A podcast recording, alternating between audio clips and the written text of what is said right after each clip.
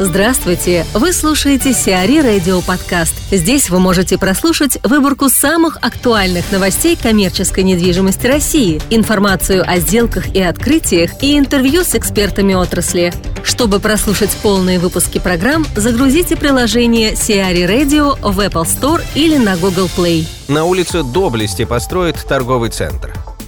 Участок, по которому вчера прошли активные торги, расположен в Красносельском районе Санкт-Петербурга на улице Доблести. На участке предполагается строительство объекта торговли площадью 25,5 тысяч квадратных метров. В аукционе приняли участие 8 претендентов. Победителем стала ООО «Звездная». В результате торгов начальный размер годовой арендной платы вырос почти вдвое – с 43 до 85,5 миллионов рублей. Общая сумма арендной платы за земельный участок составит 470 миллионов 800 тысяч рублей. Согласно условиям договора, инвестор предоставит в собственность Санкт-Петербурга нежилые помещения площадью не менее 1650 квадратных метров, что ему будет зачтено в части арендной платы. Михаил Рожко, директор отдела торговой недвижимости компании IPG Estate, рассказывает о ближайших задачах и специфике работы консалтинговых компаний. Поздравляю вас с назначением на должность директора отдела торговой недвижимости компании IPG Estate. На какие рынки территориально планируется сделать упор в ближайшей перспективе? Речь идет в первую очередь о Петербурге, Москве или расширении в регионы? А, речь идет в первую очередь о Петербурге и Москве, а также о региональных центрах э, в северо-западном регионе. Это Петрозаводск, это Архангельск, это Мурманск, может быть Калининград. А, торговые, которые выходят на рынки, они, в общем в первую очередь рассматривают именно Москву и Петербург, соответственно, специализируемся по Петербургу, мы хорошо знаем регион, знаем э, большое количество собственников и, в общем-то, есть объекты, которые не публичны. Это одно из наших конкурентных преимуществ. Поэтому мы э, приоритете имеем Петербург, но, конечно, работаем также и по Москве, и по региональным центрам. А, сразу вопрос тогда по Приволжью, допустим, э, нет каких-то серьезных планов? Пока нет, и опять же это объясняется спецификой э, развития бизнеса, да, торговых э, ритейлеров, арендаторов и покупателей на коммерческую недвижимость. Прежде всего это Москва и Петербург. Э, хорошо, а торговые центры или стрит-ритейл? Какие особенности у того и другого если они есть? От каких факторов, в первую очередь, зависит выбор клиентов при подборе помещений для бизнеса? Ну, а, конечно, есть определенные э, различия с точки зрения выбора либо торговый центр, либо стрит-ритейл. Есть сети, которые развиваются в обоих форматах, да, или там э, операторы бизнеса, которые рассматривают оба формата. Есть те, кто смотрит только встроенные помещения стрит-ритейл или только торговые комплексы. А, основные параметры, ну, я бы назвал два. Это проходимость э, проходимость и, соответственно, окружающая территория, наличие соседей, которые могут быть как с одной стороны, так и дополнительным плюсом, так и, может быть, какой-то конкурентный, э, какую-то конкурентную проблему создавать для арендаторов.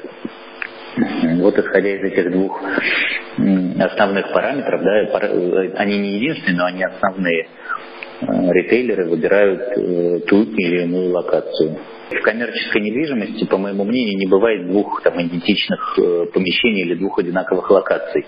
Соответственно, и у каждого потенциального арендатора или покупателя, да, прежде всего мы говорим про аренду, потому что основной пул сделок происходит именно на рынке аренды коммерческой недвижимости.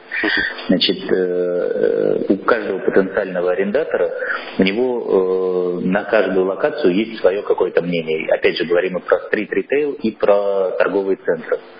То есть, ну, сказать, что только локация или только сосед, окружение по соседству нельзя сказать. Факторов очень много, потому что, опять же, все помещения, они индивидуальны. Разница там 50 метров для стрит-ритейла может иметь ключевое значение для бизнеса. И расположение в торговом комплексе, там одна секция или чуть-чуть другая, может сказываться на оборотах очень существенно. Соответственно, всегда происходит анализ индивидуальный. Наша задача здесь, как консультантов, э, во-первых, оперативно сработать и предложить э, в короткие сроки да, какой-то набор вариантов во-вторых, понимать потребность э, того или иного клиента и там, знать, что ему предлагать, а на что ну, даже ну, не тратить время, да.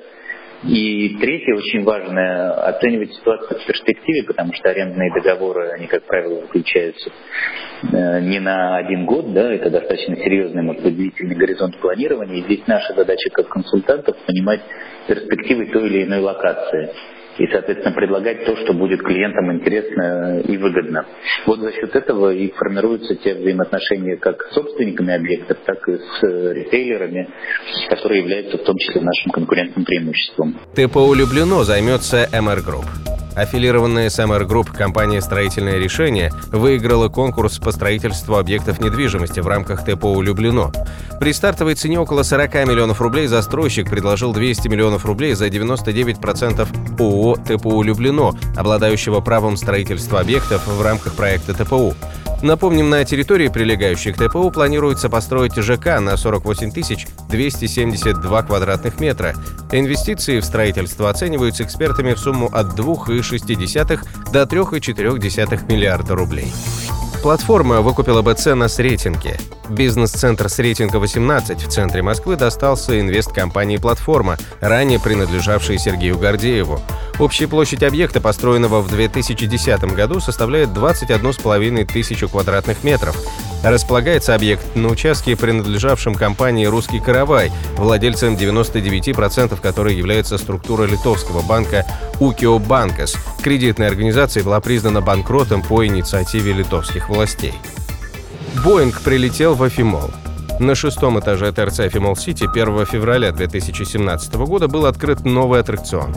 Компания Dream представила авиасимулятор знаменитого лайнера Boeing 737. Авиасимуляторы компании построены на собственной площадке Dream Air в Татарстане. В ближайшее время планируется открыть еще несколько подобных проектов в ОАЭ, Европе, Китае и Санкт-Петербурге. Общий объем инвестиций в проекты составит около 8 миллионов евро. Инвестиции в запуск одного проекта не уточняются.